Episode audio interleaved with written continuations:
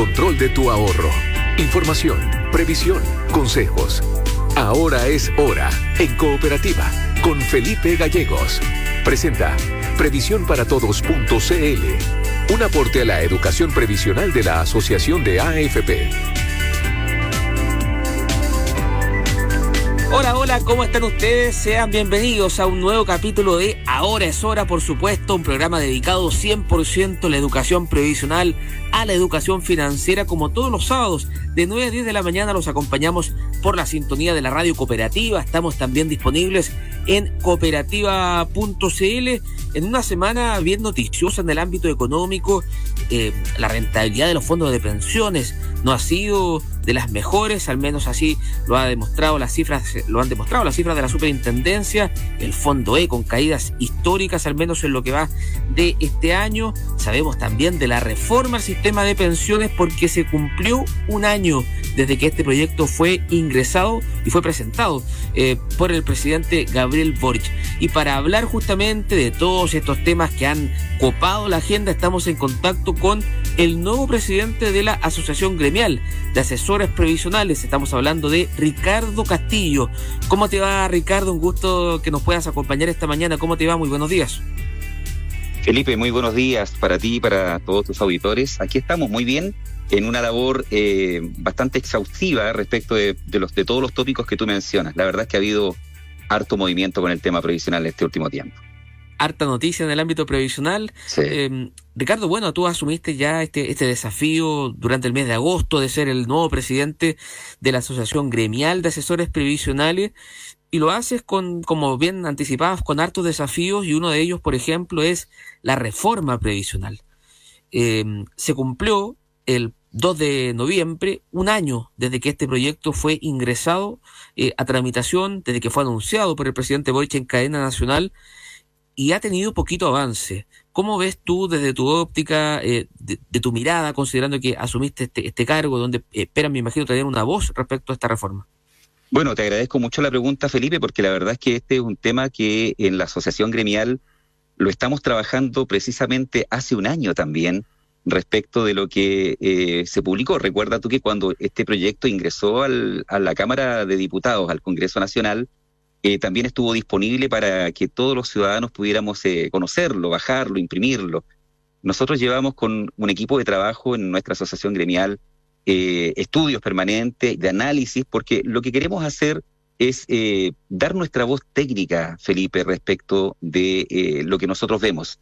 El, proyecto o la reforma previsional, en alguna medida, ha creado una expectativa inmensa en los afiliados al sistema previsional, muchos de los cuales son, por supuesto, auditores de tu programa, eh, y que hoy día están a la espera de que eh, haya avances, que haya buenas conclusiones y buenos acuerdos respecto de lo que en el proyecto se, se menciona. Sin embargo, como bien tú lo planteas, eh, no ha sido mucho lo que se, se ha podido avanzar y nosotros como gremio estamos precisamente en estos momentos presentando solicitudes de reunión con la ministra del Trabajo porque hay varios aportes que como técnicos en la materia nosotros queremos aportar, queremos ser una voz de aporte, una voz de también de alerta en determinados eh, tópicos eh, que a nuestro parecer eh, requieren algunas atenciones de manera especial para que esto pueda llevarse a cabo como el gobierno lo ha planteado, de la forma en que el gobierno lo ha planteado, Felipe. Ricardo, ¿y qué espacio de mejora le ven ustedes como asesores previsionales a la reforma del gobierno? ¿En qué dirección irían estas propuestas que ustedes tienen y, esperan plantearle justamente a la ministra Janet Jara? Mira, la verdad es que hay, hay dos aspectos que son súper fundamentales eh, tener presentes para a la hora del análisis de esta materia. En primer término, eh, como bien dices tú, en este año eh, de, presentación de este proyecto, hay un tema que se repite y que venía de los dos gobiernos anteriores al del gobierno del presidente Boric y que dice relación con el aporte del empleador del 6%, Felipe.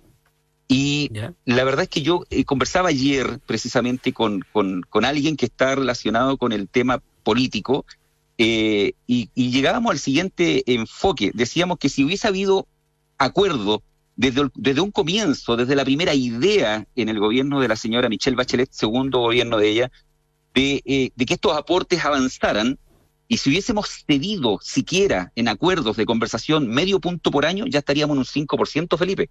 Llevamos 10 años hablando sobre el tema del 6% y no se ha avanzado absolutamente nada. Cuando hablamos de las ventajas y desventajas del, del actuar, eh, del actual proyecto de reforma a la, a la ley previsional, nosotros estamos de acuerdo como gremio en AGAP de que la mayor desventaja que ha tenido eh, este proyecto en la historia ha sido precisamente esta falta de acuerdo entre eh, las personas que están discutiendo esto en el, en el legislativo, por supuesto, eh, de eh, establecer un, eh, un, un, equilibrio entre lo que va a ir, por supuesto, a la cuenta previsional del afiliado y también lo que va a ir, en este caso, a todo lo que es el, el aspecto de solidaridad. si nosotros hubiésemos cedido o hubiésemos hecho un acuerdo de un comienzo de que año por año fuésemos cediendo medio punto, ya estaríamos en un 5%, Felipe.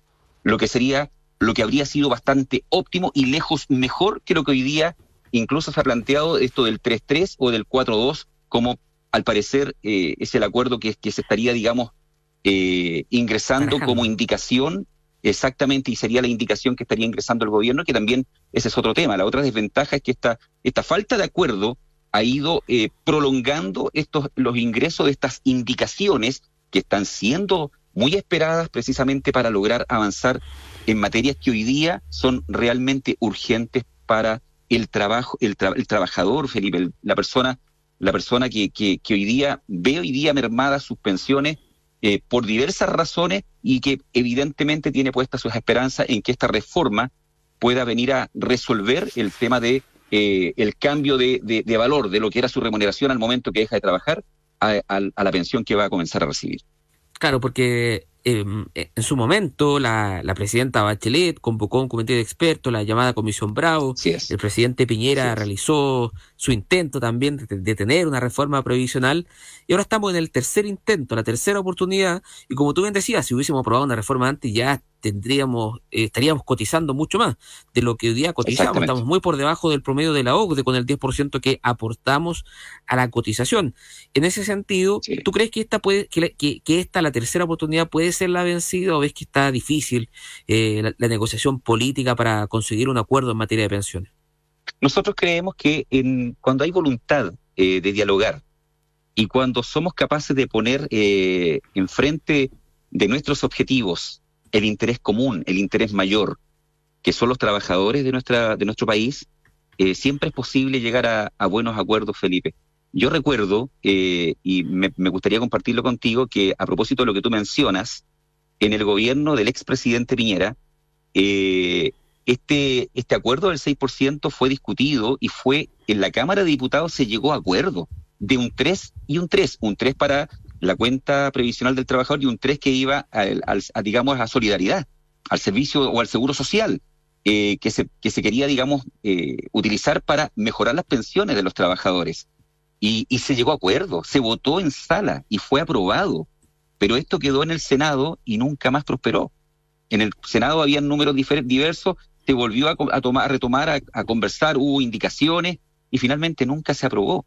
Entonces, yo te reitero, y ya lo vimos en, en, en el gobierno anterior, de que efectivamente, habiendo voluntad, eh, se puede llegar a un acuerdo, se puede aprobar, y esto es necesario hoy día, eh, poner a los, el, en, el, en el focalización de, del proyecto, poner a los trabajadores, poner a la masa trabajadora de este país, especialmente aquellas personas que tienen poco, poca densidad de fondos provisionales, ¿por qué? Porque no han tenido trabajos permanentes porque ha habido eh, muchos periodos de irregularidad en sus trabajos y donde mucho tiempo no cotizaron y de pronto sí. Entonces, estas personas sí, evidentemente, eh, requieren de que este proyecto, eh, con todas las bondades que pueda traer y también con aquellas cosas que debien, debemos corregir y que nosotros como, como técnicos en esta materia queremos ser una voz de alerta, eh, queremos destacar las ventajas de este, de, este sistema, pero también hay algunas cosas que nos preocupan y que queremos aportarlas para que en el nuevo proceso de discusión que esperamos que realmente se inicie en el mes de diciembre, como ha dicho la ministra, después de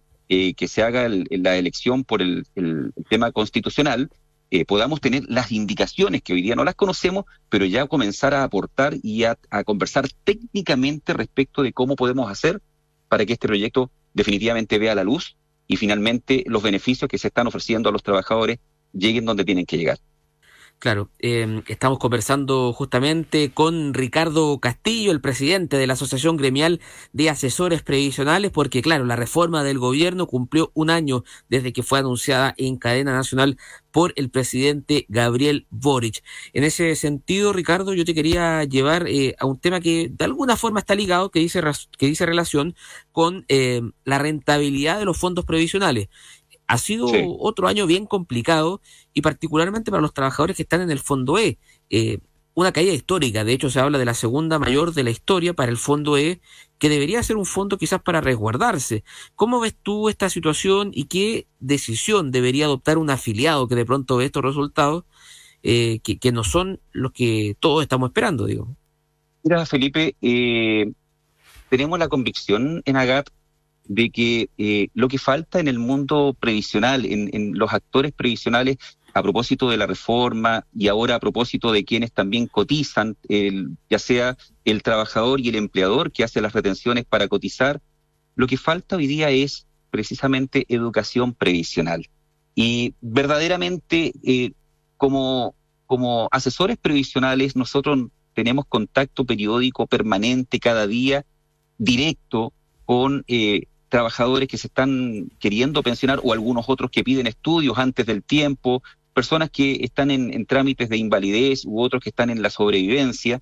Eh, y estamos viendo el día a día, eh, constantemente en contacto con ellos, las situaciones que sean. Y tú puedes verificar que efectivamente cuando pasan este tipo de cosas, como la pérdida de la rentabilidad en algún tipo de fondo, te encuentras con que hay trabajadores que no debiendo necesariamente estar en el fondo E, estoy hablando, por ejemplo, de jóvenes, personas que están recién ingresando al mundo laboral, eh, estoy hablando de jóvenes de menos de 30 años y que están hoy día eh, focalizados, están instalados en el fondo E. ¿Por qué? Porque recibieron alguna eh, indicación, alguna orientación errónea y están mm. en un fondo que no es el fondo de ellos. Recordemos que la rentabilidad de los fondos previsionales dice relación con la inversión, ¿verdad?, en algún determinado momento de los fondos del trabajador, pero que esto es una inversión del largo aliento, es una inversión del largo plazo. Estamos hablando de personas que inician su vida laboral eh, promedio a los 25, 28 años y que se van a pensionar aproximadamente en 38, 40 años después. Estamos hablando del caso de los hombres que se pensionan por edad eh, que se le llama pensión de vejez a los 65 años de edad. Y tú te preguntas qué hacen ellos, eh, jóvenes de, de, esa, de ese grupo etario, de ese rango etario, qué hacen ellos eh, eh, puestos en el fondo E. Creemos que definitivamente lo que falta es la asesoría, la asesoría previsional. Ahora, ¿por qué? Y claramente es un tema de asesoría, Felipe, porque ahora si tú me lo permites, porque aquí, si la persona hubiese entrado a la FP y no hubiese escogido tipo de fondo, no estaría en el fondo E, porque automáticamente la AFP lo tiene que asignar a un tipo de fondo por rango etario. ¿Te fijas? Entonces, si eh, es hombre o es mujer y es menor eh, de 35 años de edad, lo van a mandar sí o sí al fondo E, fondo B, perdón, fondo B de bueno. Entonces, tú dices, eh, si desde el punto de vista de la automatización no escogió, lo mandan a un fondo, pero él está en el fondo E o en el fondo D.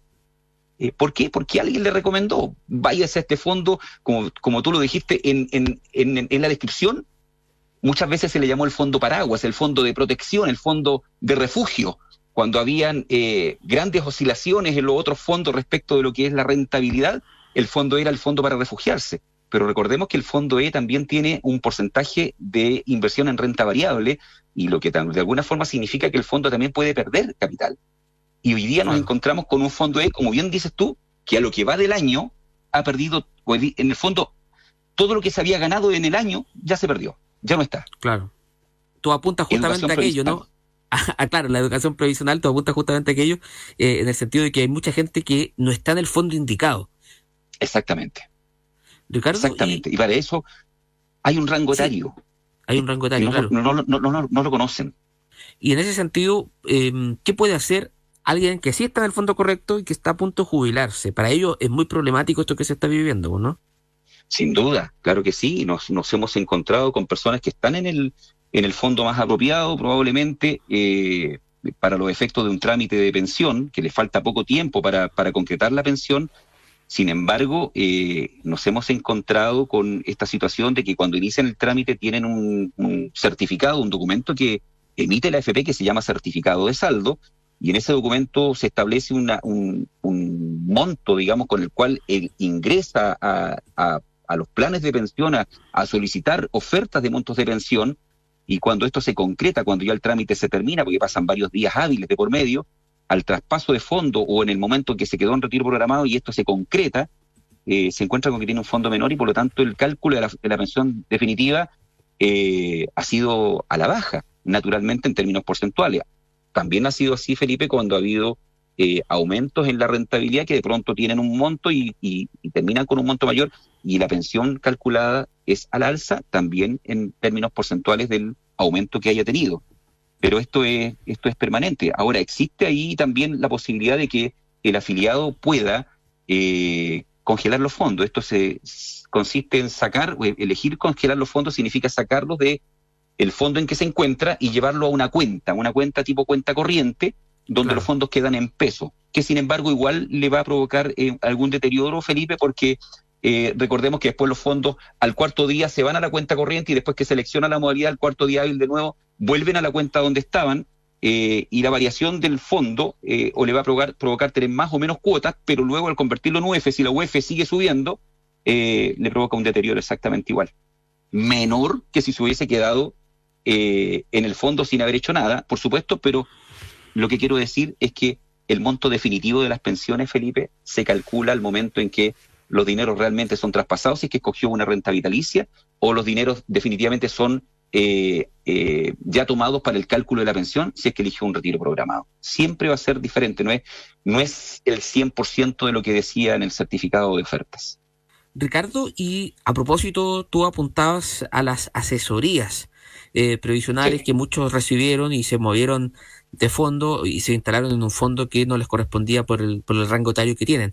Eh, Así es. Hubo una empresa que, que, fue muy conocida por eso, que se llamaba Feliz y Forrado, que, que, que ya no, ya no existe, es. porque claro, eh, ellos iban a ser regulados y decidieron cerrar su, su empresa. Pero fue noticia durante la última semana eh, otra, otra empresa que realizaba un servicio de asesoría bien parecido que se llamaba Aridum, sí. que Así la es. superintendencia de pensiones ordenó el cese inmediato de, de, las operaciones de esta empresa, pero que ellos apuntaban más bien a las cuentas de ahorro voluntario, a las APB. Así es. No, en la cuenta 2. Eh, o a la cuenta 2, perdón. ¿Cómo ves tú esto? Ellos sí. lo que en rigor hacían era la, la, ganancia de corto plazo. ¿Cómo ves tú esto Así y el es. rol que cumplió la superintendencia en este sentido?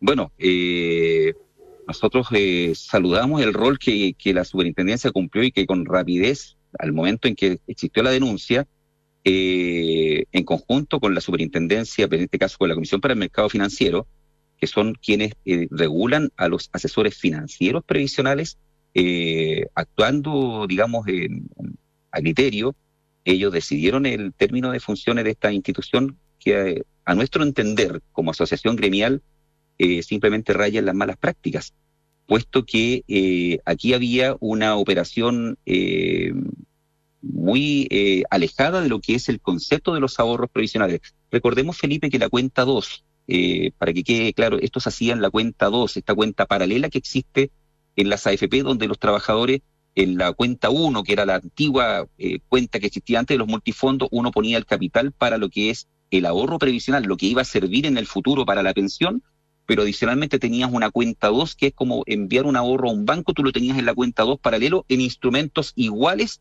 de los mismos eh, fondos que tiene eh, la cuenta 1, la cuenta obligatoria, pero que te permite otras cosas, tiene otro tipo de beneficio, también hay beneficios tributarios allí. Entonces, y que son fondos no previsionales, pero que en el futuro podrían ser traspasados a la cuenta para pensión y tendrían comportamiento previsional. Entonces, lo que hacía esta empresa era eh, el ingreso a través de la cuenta 2, ¿verdad? Con los fondos en, en, en alguno de los, de los fondos, cualquiera que fuera este, especialmente el fondo E, y esperaban el momento oportuno para hacer el traspaso masivo al fondo A, fundamentalmente en el fondo A, y entendiendo que el traspaso se, se debe ejecutar en una cantidad de días, pero antes que éste se concretara, hacían el retiro de los capitales.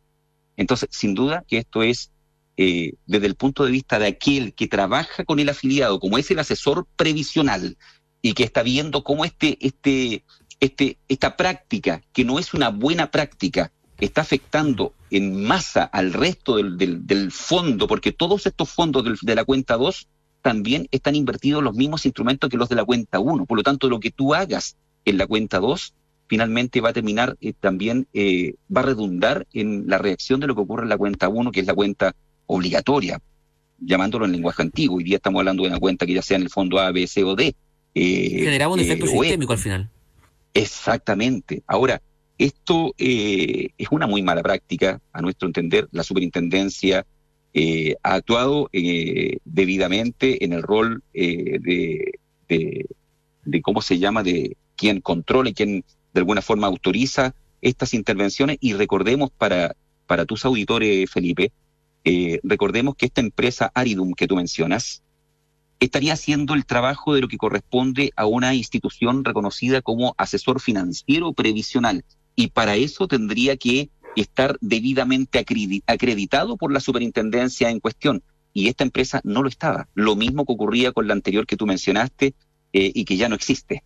Eh, que al momento de ser, eh, digamos, eh, legislado para que ellos tengan que acreditarse y tener, como lo tienen los asesores previsionales, los que trabajamos con las personas uno a uno, nuestras asesorías son directas, son uno a uno, no como esta empresa que son masivas. Entonces nosotros vemos al asesor, sabemos su situación, su circunstancia y en conformidad de, de lo que nos manifiesta, nosotros obramos con nuestra asesoría y para ello tenemos la acreditación de la superintendencia y además contamos con póliza de responsabilidad civil. Es decir, tenemos un respaldo de lo que nosotros hacemos está debidamente regulado y tenemos cómo responder en caso de que por algún error u omisión se perjudicara alguna institución o alguna persona. Esta empresa no lo tenía, no lo tiene porque no se ha acreditado y por eso eh, evidentemente la superintendencia intervino oportunamente y ha eh, determinado eh, el cese eh, ya automático de todas las, de todas las eh, acciones que esta empresa estaba realizando. Ricardo, nos queda un minuto y, justamente te quería preguntar por, por lo que, eh, por algo que tú, que tú decías para complementar un poquito la respuesta. tú presides la Asociación de Asesores Previsionales, pero es importante aclarar que muchos días se declaran asesores previsionales, pero es importante que estén regulados por la superintendencia, cómo se acredita aquello y de qué manera diferenciarse de otros derechamente entre comillas, le podemos llamar charlatanes, que hacen llevar asesores previsionales y que puedan entregar falsa asesoría, quedarse con tu dinero. ¿Cómo se, se hace ahí la diferencia? Mira, la diferencia es eh, tan sencilla, Felipe, como que el afiliado o quienes lo representen, sus hijos, su familia, quienes le acompañan en este trámite que ya va a, enfrentar de la, de la, de la pensión, eh, puedan buscar, eh, hay dos canales donde hoy día tú puedes buscar que efectivamente la persona que vas a tomar esté debidamente acreditada. Y eso se hace en la página web de la Superintendencia de Pensiones, eh, donde eh, el afiliado puede derechamente ver y eh, constatar que los datos o el nombre de la persona que le está asesorando o que le va a asesorar realmente corresponda a un asesor previsional. Eso lo encuentran directamente en la página www.spensiones.cl y ahí van a encontrar directamente si ahí, y se puede buscar, digamos, a nivel nacional. Ahora, yo quisiera, si tú me lo permites, eh, decir lo siguiente.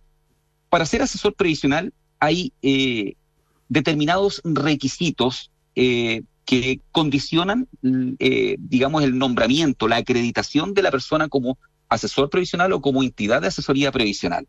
Y para eso tenemos que, entre otras cosas, tener, por supuesto, idoneidad en la materia. Nosotros estamos permanentemente sometidos a pruebas eh, de acreditación de conocimientos por parte del ente contralor y paralelamente a eso debemos, como te digo, cada año renovar nuestras pólizas de responsabilidad civil, eh, pólizas que respaldan la actividad que nosotros realizamos periódicamente. Ahora, eh, dicho eso, la asociación gremial también cuenta con un número de asociados desde el norte al sur. Estamos prácticamente hoy día tenemos desde Antofagasta hasta Puerto Montt asociados que están activos en la asociación gremial. En www.agap.cl,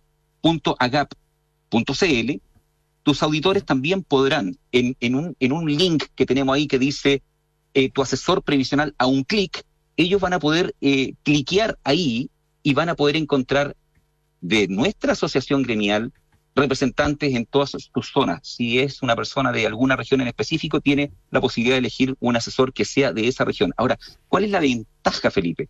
La ventaja es que, si bien es, cierto, es cierto, es, hay eh, obligaciones que cumplir con la superintendencia de pensiones, también en AGAP tenemos un marco regulatorio y tenemos determinadas restricciones que impiden que cualquiera llegue a la asociación gremial. Hay que tener un comportamiento eh, demostrable en el tiempo eh, y una trayectoria eh, que todos los asociados a GAP sin duda lo tienen. Y nosotros podemos invitar a todos tus auditores a que ante cualquier duda, ante cualquier consulta, puedan buscar en www.agap.cl un asesor provisional de su comuna, de su región, el que más le acomode, porque hay varios, eh, y hacer las consultas y se va a encontrar con una asesoría integral, una asesoría específica, una asesoría que va a ir en el caso a caso, que eh, va a ser eh, una asesoría además de independiente, es decir, no olvidemos que el sistema previsional chileno tiene tres partícipes, Felipe, y con esto ya no te quito más minutos. Y entre eso está un partícipe es la FP, otros son las compañías de seguro, y el tercero, el del equilibrio, es el asesor previsional. Y el asesor previsional le va a ofrecer a cada uno de los eh, pensionables o afiliados al sistema de AFP todas las opciones, eh, las va a poner sobre su mesa para que pueda escoger libre y espontáneamente la mejor alternativa, ya sean la AFP en retiro programado o en renta vitaliza en cualquiera de las compañías de seguros. Eh, ¿Por qué? Porque eh, el asesor previsional declara ante la superintendencia absoluta independencia en el trámite que está realizando. Es Ricardo Castillo, presidente de la Asociación Gremial de Asesores Previsionales, conversando con Ahora es hora de cooperativa. Ricardo, muchas gracias por tu tiempo y que tengas un gran fin de semana. Muchas gracias a ti, Felipe. Saludo de parte de la Asociación Gremial para ti y para todos tus auditores. Fue un agrado conversar con ustedes. Nosotros eh, nos vamos a una pequeña pausa comercial. Quédese en nuestra sintonía y ya retornamos con más. Ahora es hora.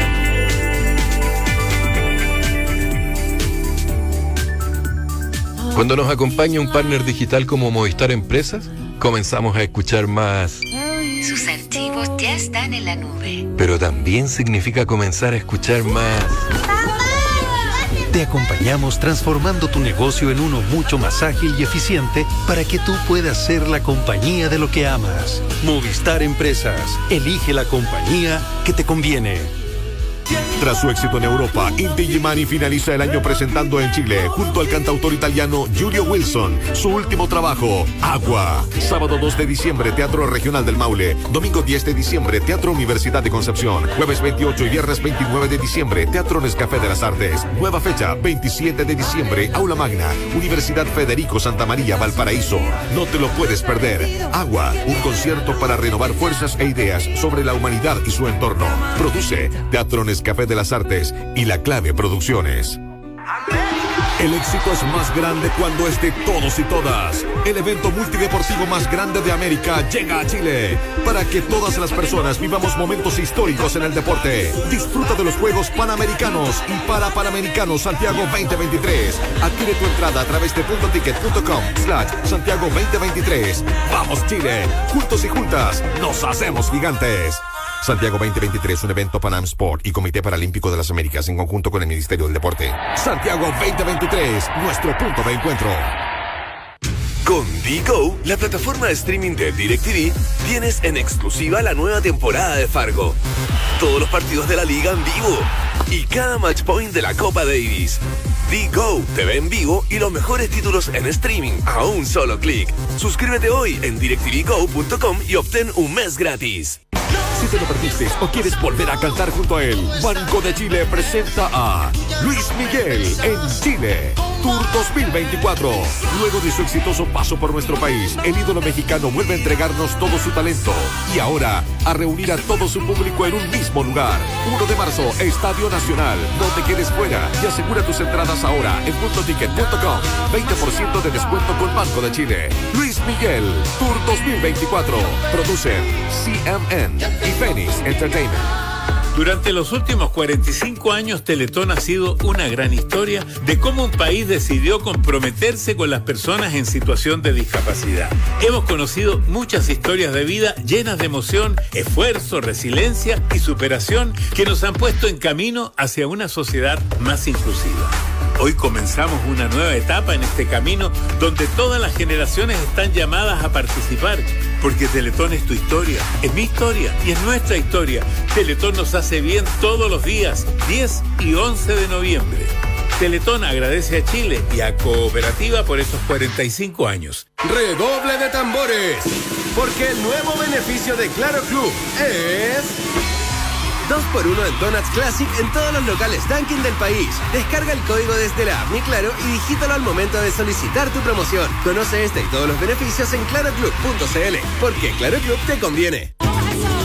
Teatro Nescafé de las Artes presenta Las Migas, el cuarteto ganador del premio Latin Grammy al mejor disco de flamenco.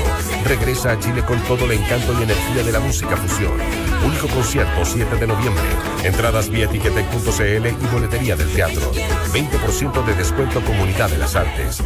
Otra experiencia Teatro Nescafé de las Artes. Cooperativa. Auspicia la cultura. 20 grados. 20 grados en Santiago. Cooperativa. 9, 32 minutos. 9, 32 minutos. Para saber más y aclarar dudas, ahora es hora de respuestas.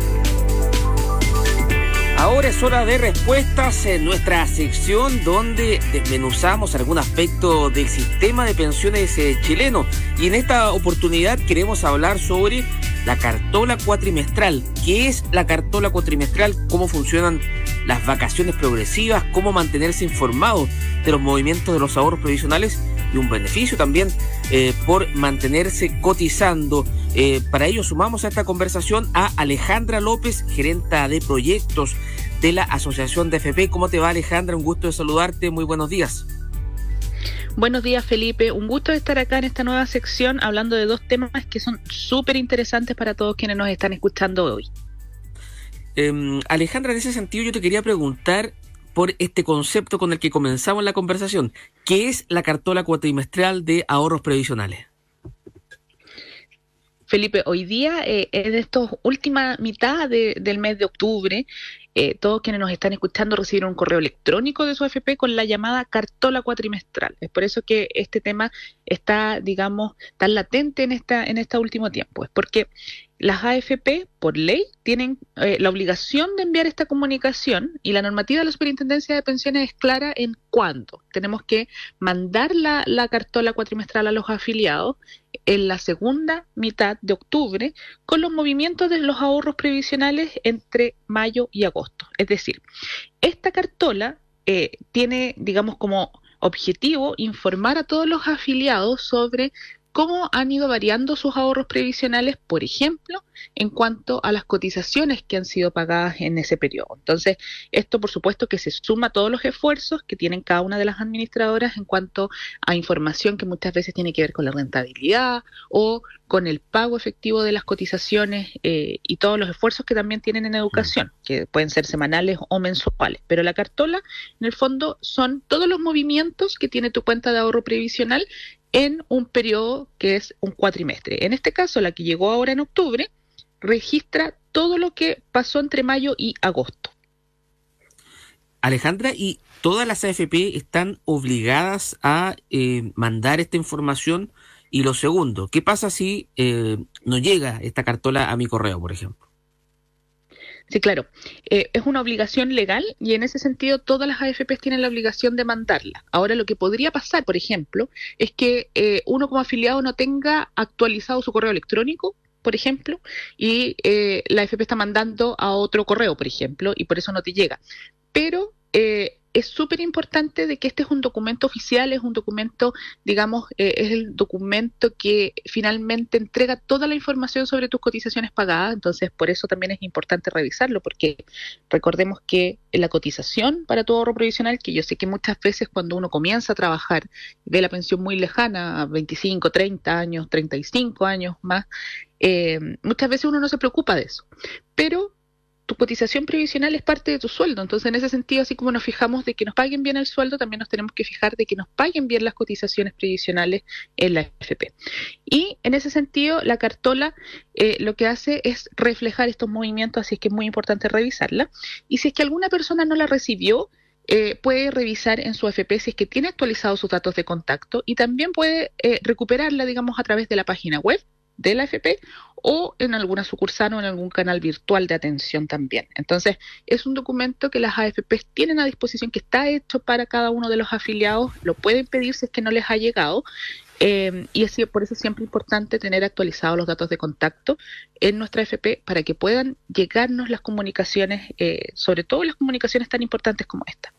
Alejandra, ¿y, está estandarizada las fechas en que esa cartola se, emite y tiene que llegar al, afiliado o, todas las AFP pueden tomar la decisión de, envío eh, por, su propia cuenta? ¿Cómo funciona aquello justamente?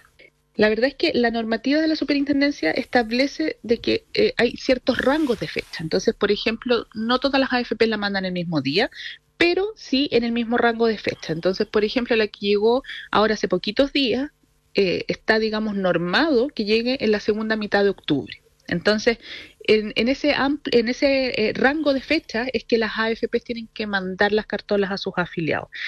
Y así como está normada también eh, lo que tiene que ver con el envío, con la fecha de envío, está normado también el contenido de este documento precisamente para que sea comparable entre cada una de las AFP. Pasando a otro tema, Alejandra, eh, que también tiene mucha relación con la información que cada afiliado recibe y para manejar de mejor manera eh, sus cotizaciones, están las vacaciones progresivas. Expliquemos un poquito primero este concepto, en qué consiste eh, este beneficio. Efectivamente, Felipe, y acá las vacaciones progresivas, que muchas veces tiene un nombre medio técnico, que puede ser feriado progresivo, qué sé yo, eh, es un beneficio que es súper importante, pero súper desconocido para todos los afiliados. Entonces, eh, en términos simples, las vacaciones progresivas son días extras que se suman a tus vacaciones legales, días extras por tu antigüedad laboral. Eso en términos súper simples. Pero eh, más en detalle, este es un beneficio que se da a todos los trabajadores que hayan cotizado por 10 años eh, digamos, como mínimo, y con ese requisito cumplido, más tres años nuevos de cotizaciones continuas con el mismo empleador, entonces se puede acceder a un día extra de vacaciones. Y así sucesivamente, por cada tres años, cotizando con el mismo empleador, vas a poder obtener un día extra de vacaciones. Claro, y, ese día extra de, de, vacaciones se mantiene al cambiar de empleador o no? ¿Cómo funciona eso, Alejandra? Mira, la verdad es que ese día extra es exclusivo, digamos, para ese eh, trabajo en el fondo. Eh, hay que pensarlo de que este es un beneficio que eh, premia en el fondo tu antigüedad laboral. Entonces, cuando tú te cambias de empleador, vas a perder esos días de feriado progresivo, vas a tener que esperar tres años de, antigüedad en el nuevo trabajo para poder tener tu nuevo feriado progresivo, tu día extra de vacaciones. Claro, y, y, o sea, es únicamente con el empleador con el cual yo estoy en ese momento, digamos. Claro, es con cada empleador con quien tú cumplas tres años de cotizaciones. Entonces, tienes que tener primero el requisito de los diez años cotizados y después, sobre eso, con ese requisito cumplido, cada tres años que tú cumplas con un empleador, vas a recibir un día extra de vacaciones. Alejandra, y la pregunta del, del millón. Eh, ¿Cómo se solicitan estas vacaciones progresivas? La pregunta para que todos hoy día eh, que nos, quienes nos están escuchando se programen para sus vacaciones es súper importante tener claro de que hay dos aristas en esta en esta solicitud. Por una parte, el empleador tiene el deber, digamos, de respetar este derecho y de hacer todas las gestiones que, que tengan que ver con la administración para que el trabajador obtenga este día extra de vacaciones. Entonces, por ejemplo, pensemos en el caso eh, de una persona que cotizó 10 años eh, en, en algún empleador y ahora en su nuevo empleador quiere pedir sus días de, vacaciones progresivas, tiene que acreditar de que ya cumple con los requisitos. Y para eso existe un certificado que lo entrega cada una de las AFP, que se llama el certificado de las vacaciones progresivas. Y con ese certificado, el trabajador le solicita al empleador eh, el cumplimiento, digamos, de, que, eh, de este día extra de vacaciones para que eh, se lo pueda otorgar. Entonces, otra cosa importante, Felipe, es que este eh, día extra tiene que ser, eh, digamos, utilizado en el mismo año en que fue otorgado. Es decir, yo no puedo acumular mis días de vacaciones progresivas para el próximo año. Tengo que ocuparlos en el mismo año. Claro. Em, Alejandra, y em, una, pregunta que quizás muchos de, nuestros auditores hasta ahora en, en ahora es hora se lo, se lo preguntan. ¿Qué pasa si yo he trabajado como independiente? ¿Tengo derecho a estas vacaciones progresivas? ¿Cómo funciona aquello para los independientes o solamente para los trabajadores asalariados? Mira, la verdad es que lamentablemente los trabajadores independientes que aún tampoco están cotizando por la totalidad de sus ingresos, hoy día no tienen acceso a estos eh, feriados progresivos, estas vacaciones extra. Es un beneficio que es exclusivo para los trabajadores dependientes. Entonces, si la persona, por ejemplo, cotizó como trabajador independiente, la ley no considera ese tiempo de trabajo como eh, dentro del cálculo para realizar estos años de cotizaciones. Claro. Alejandra, yo em, se me quedaba una pregunta en el tintero que dice relación con la cartola cuatrimestral, que son los dos temas que hemos estado analizando en, en ahora es hora de respuesta, la cartola cuatrimestral y también las vacaciones progresivas. Eh, queríamos, para redondear la idea, ¿no? preguntarte cuál es la información más importante que trae la cartola y, em, y si aquí, por ejemplo, se, se suma eh, o, o, un afiliado puede ver si sus fondos rentaron o, tuvieron pérdidas. ¿Se puede revisar aquello también, por ejemplo? Sí, claro. La cartola cuatrimestral, Felipe, tiene está compuesta de dos partes en el fondo. La primera parte, que es una parte resumen, que lo que te muestra es cómo ha variado eh, tu, tu ahorro previsional en ese periodo, en ese cuatrimestre. Entonces, en el fondo, lo que muestra la cartola que, que nos llegó hace poquitos días al cierre de octubre, incluye eh, por ejemplo, el, saldo que tú tienes en tu cuenta de ahorro previsional a finales de abril, es decir, cuando comienza este cuatrimestre, y luego lo compara con el que tienes hasta finales de agosto, es decir, cuando termina el cuatrimestre que informa la cartola. Y ahí se incluyen todos los saldos que tengas, es decir, si tú tienes, por ejemplo, una cuenta de APB, además de tu cuenta obligatoria, van a ser incluidos en la misma cartola. Entonces, cada cuenta, digamos la obligatoria, la voluntaria, se les va a informar a los afiliados el monto que está en pesos en su cuenta, eh, respondiendo básicamente a distintas preguntas. Por ejemplo, ¿cuánto ahorro tenías al inicio del periodo de la cartola? ¿Cuánto aportaste? Es decir, ¿cuántas cotizaciones tuviste en ese periodo?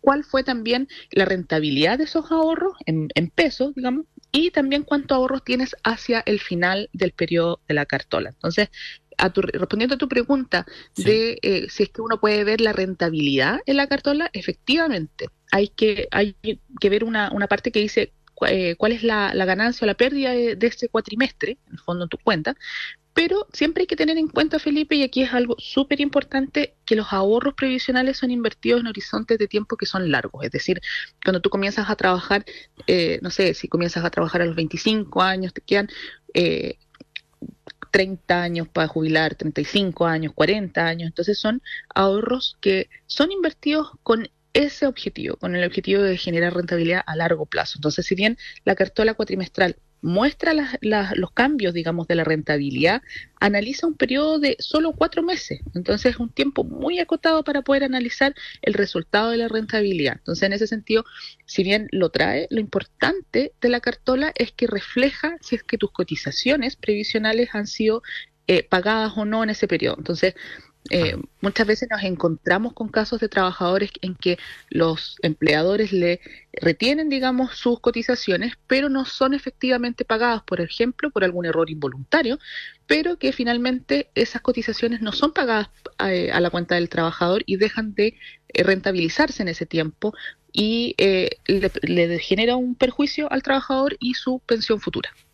Es eh, Alejandra López, gerenta de proyectos de la Asociación DFP, conversando con nosotros esta mañana de sábado en Ahora es hora de respuestas con este tema muy interesante para todos los afiliados, la cartola cuatrimestral y las vacaciones progresivas, dos temas que por supuesto son súper importantes para todos los trabajadores. Alejandra, te quiero agradecer por tu tiempo y nos seguimos encontrando en Ahora es hora de respuestas. Muchas gracias a ti, Felipe.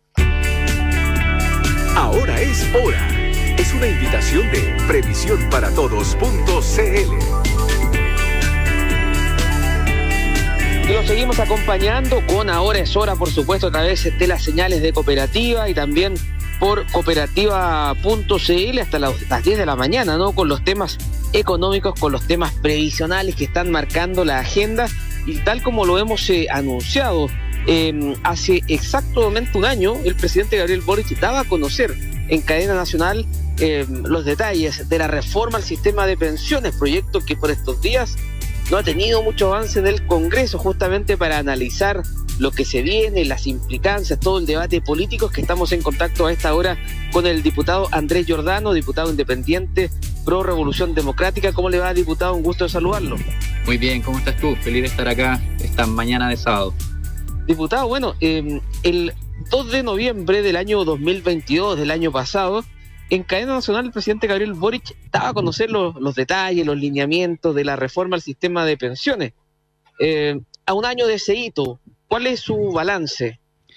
Bueno, efectivamente, como otras veces antes, ha pasado un montón de tiempo sin que la institucionalidad política pueda hacerse cargo de una crisis previsional que se viene arrastrando por décadas. Tenemos que recordar que este es el tercer intento de reforma estructural del sistema de pensiones que ha tenido las mismas dificultades que las reformas anteriores, que no ha podido avanzar, pero que además en particular, ¿no? con más de 11 meses de tramitación, con mesas técnicas de por medio que fueron solicitadas incluso por la oposición, se han enfrentado a una postura por parte de los partidos de derecha que la verdad es que uno tendería a ver que se trata más de un obstruccionismo político que algún tipo de crítica constructiva que permita avanzar. Y la verdad es que con todo el tiempo que ha pasado y con todas las instancias que hemos visto, muchas de ellas que han contado con la ausencia eh, de la oposición, ¿no? Eh, con presiones de otras naturalezas que nada tienen que ver con la reforma, permanentemente haciendo un gallito con el Ejecutivo, la verdad que eh, no han habido propuestas. ¿no? Hoy día no contamos con propuestas de oposición que se hagan cargo de la crisis previsional, que absolutamente yo diría a estas alturas insostenible. Tenemos a la mitad de las mujeres jubiladas los últimos 15 años con menos de 35 mil pesos y la verdad que todavía no tenemos señales que permitan avanzar en un Congreso que sabemos es altamente fragmentado y que requiere cierto grado de consenso para tener los votos que son necesarios para una reforma como esta. Diputado, y en ese sentido, eh, ¿cómo, ¿cómo, evalúa usted, eh, por ejemplo, la, postura que eh, han adoptado eh, los partidos de Chile Vamos y también del Partido Republicano de que eh, ellos quieren que el 6%, la totalidad de esta nueva cotización con cargo al empleador que se pretende crear, vaya íntegra a la cuenta individual del trabajador. Eh, ese es hoy el gran punto de discordia, ¿no? Sí, es, es uno de los puntos de discordia y eh, hay otros que tienen que ver con cómo se separa la industria para efectivamente eh, garantizar que existan ganadas de eficiencia que hoy día le significan a, las y los trabajadores un altísimo costo por, por las labores de soporte que ejecutan las AFP y que no tienen en realidad ningún sustento en ningún sistema de seguridad social. Pero efectivamente la distribución de la nueva cotización, que es de cargo del empleador, no es una cotización eh, patronal que de una u otra manera devuelve al sistema el tripartismo con el que se financian en todo el mundo las pensiones, eh, la verdad que hay que ser súper honesto, ¿no? Y, eso creo que es algo que no transparenta la oposición cuando propone que el 6% vaya íntegro a las cuentas individuales. Si eso ocurriese así, tienen que decirle a los actuales jubilados y jubiladas, y a quienes se jubilen, la verdad, durante los próximos 30, 40 años, que sus pensiones, la verdad, que no van a subir y van a seguir siendo tan escasas como lo son hoy en día. Cuando uno incorpora mecanismos de seguridad social, lo que hace es que permite, en este caso sobre todo, ¿no? hacernos cargo de quienes han pagado la transición del sistema FP, quienes no han visto cumplida la promesa que en algún momento se les hizo, ¿no? de que iban a tener pensiones que iban a equiparar el 100% de sus últimas remuneraciones. Bueno, eso es una promesa de tantas otras que se han incumplido por este sistema. Y la verdad es que si uno no genera mecanismos de seguridad social, los aumentos que uno podría esperar en las pensiones no se van a ver por los próximos 40 años. Entonces, el problema de esa propuesta es que efectivamente deja a la inmensa mayoría, millones de jubilados y jubiladas actuales, en la absoluta miseria. Diputado Giordano, eh, usted eh, partía esta entrevista diciendo que eh, la oposición no ha cedido para poder lograr llegar a un acuerdo en el ámbito previsional. Desde la otra vereda, siempre la oposición, cuando uno le, pregunta por, su postura, plantean que es el gobierno el que no ha cedido. ¿Cómo, se, entiende justamente esa lógica en que ambas partes se, acusan de, no ceder y finalmente no se puede llegar a un acuerdo. Sí, mira, yo creo que para entender cómo se ha ido dando esta conversación política, eh, hay que ver los hechos. Y lo primero que uno puede advertir es que la reforma que presenta el presidente Boric parte con una serie de consensos que habían sido exigidos particularmente eh, por, sectores de oposición y de centro que planteaban ¿no? que dentro del debate previsional tenía que estar incorporada la participación de privados, tenía que estar incorporada la libertad de elegir la propiedad de los fondos y todas esas cosas que eran como las primeras grandes señales que daba la oposición en un comienzo, antes de que se presentara la reforma, están incorporadas. Es decir, la reforma parte de un pie de, moderación y de búsqueda de consensos con los distintos actores políticos eh, que ya la hacen de una u otra manera, creo yo, una sesión respecto del programa de gobierno. Ahora, uno puede discutir si eso es una, buena estrategia o, o no, pero yo creo que fue una muestra de buena fe inicial de presentar una reforma que incorporara las visiones de todos los sectores políticos. Después de eso, lo que hemos visto es que eh, la tensión con los partidos de oposición se ha vuelto cada vez más a la derecha, al punto de que ellos hoy día están contradiciendo incluso lo que habían acordado en su momento cuando eran gobierno. Recordemos que el presidente Piñera también presentó una propuesta de reforma que incorporaba un seguro social, donde efectivamente además se había llegado a un acuerdo de que este 6% adicional estaba dividido en un 3% para seguridad social y en un 3% de cuentas individuales. Es decir, la propia oposición gobernando tenía esa postura. Y hoy día han extremado posiciones y plantean que el 6% tiene que ir a cuentas individuales, a pesar que durante esa tramitación se demostró, se demostró empíricamente, lo admitió en su momento el ministro Briones, cuando era ministro de Hacienda, que la verdad es que incluso el 6% de seguridad social subía más las pensiones y aún así se llegó a ese acuerdo de 3 y 3 y hoy día estamos en el 6-0. Entonces, eh, además de eso, como para cerrar esta idea, el gobierno ya anunció eh, digamos que está disponible para presentar indicaciones, que esto se ha consensuado con diversos sectores que participaron de las mesas técnicas, donde ese 6% ya no es todo a seguridad social, sino que un 4% a seguridad social y un 2% a cuentas individuales. Es decir, han habido muestras ¿no? de flexibilizar. Le guste a uno o no esa postura, pero han habido esas muestras. Entonces, ¿cuál ha sido lo, lo, que ha demostrado la oposición hoy día como parte de esa flexibilidad de negociación? Yo hasta el momento no he visto absolutamente nada. Diputado Giordano, y hoy día usted eh, se presenta más pues, pesimista u optimista de lo que pueda pasar de aquí a fin de año eh, respecto al eventual avance de esta reforma al sistema de pensiones? Bueno, yo soy siempre un, optimista y creo que la esperanza es lo último que se puede perder cuando uno está en política o en movimientos sociales. Parte de lo que uno quiere es que eh, se avance y no se retroceda. En ese sentido, yo creo que hoy día las fuerzas de oposición tienen que poner en el centro eh, el interés superior de las personas mayores. Y hay una cuestión que ha sido fundamental. Recordemos que en marzo de este año eh, se votó la reforma tributaria que propuso el presidente Boric, precisamente con una idea de redistribuir de, mayor manera la riqueza que se genera en el país y hacer que los sectores que reciben eh, de una u otra manera que perciben eh, mayores ingresos aportaran más precisamente para un sinnúmero de medidas sociales. Esa medida se rechazó totalmente. Y hay quienes hoy día en la discusión previsional están planteando precisamente que eso le puede pasar a la reforma de pensiones. Entonces, si hemos llegado al diagnóstico de que las pensiones actualmente son miserables, que el sistema no da para más y que se requiere una reforma, yo esperaría que ningún actor de la oposición, independiente de las diferencias que hayan en el cómo se tramita una reforma de pensiones y qué medidas va a incorporar, qué mecanismos va a tener, que no se rechace la idea de legislar y podamos avanzar, aunque sea en eso, precisamente para una discusión más técnica y tratar de que tengamos un sistema que se haga cargo de la crisis previsional. Diputado Giordano, y, en ese sentido, eh, claro, el, gobierno había, planteado básicamente eh, que, después del plebiscito eh, eventualmente podría tomarse retomarse el debate. Luego su postura fue, fue matizada en el sentido de que todo va a depender de los acuerdos políticos.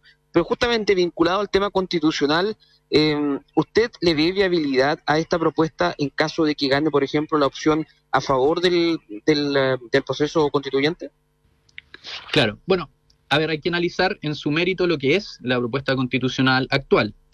Lo que hace con las enmiendas que, que, que, de una u otra manera se fueron aprobando en el Consejo y que es lo que se va a tener que plebiscitar, es que las ISAPRES, por ejemplo, las AFP también, y en general privados que lucran con derechos sociales en el Chile desigual que, que yo creo que todos y todas conocemos, saquen cuentas alegres, ¿no? Quienes no van a estar por el rechazo son precisamente estas industrias que se ven bastante favorecidas.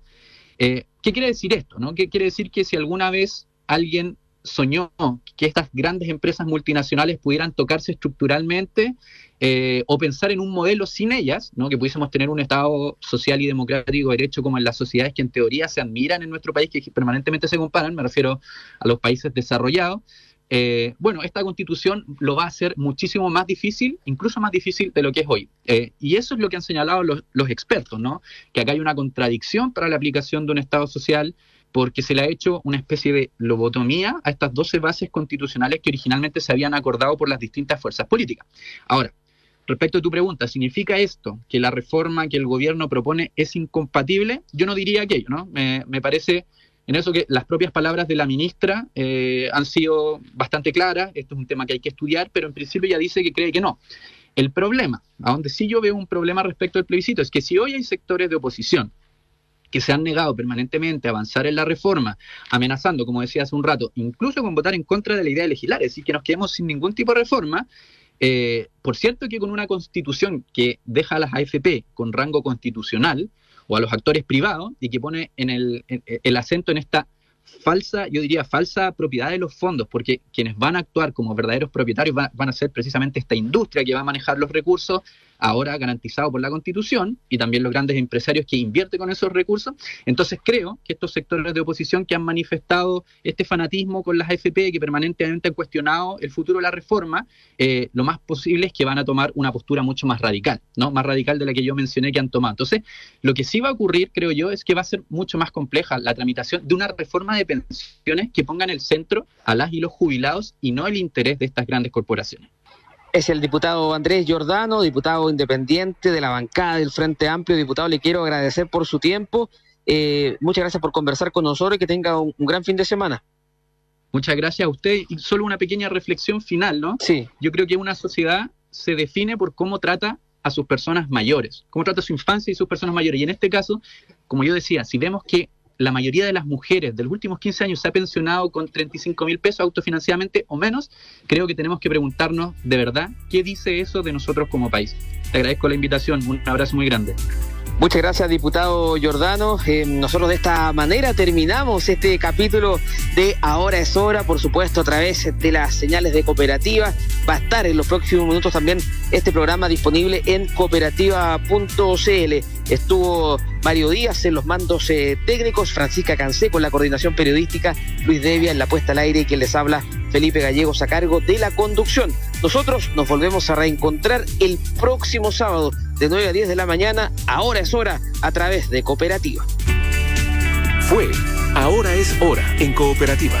Lo importante en el proceso de ahorro para una vejez tranquila. Ahora es hora. Presentó Previsión para un aporte a la educación previsional de la Asociación de AFP. Ya sigue Música y Compañía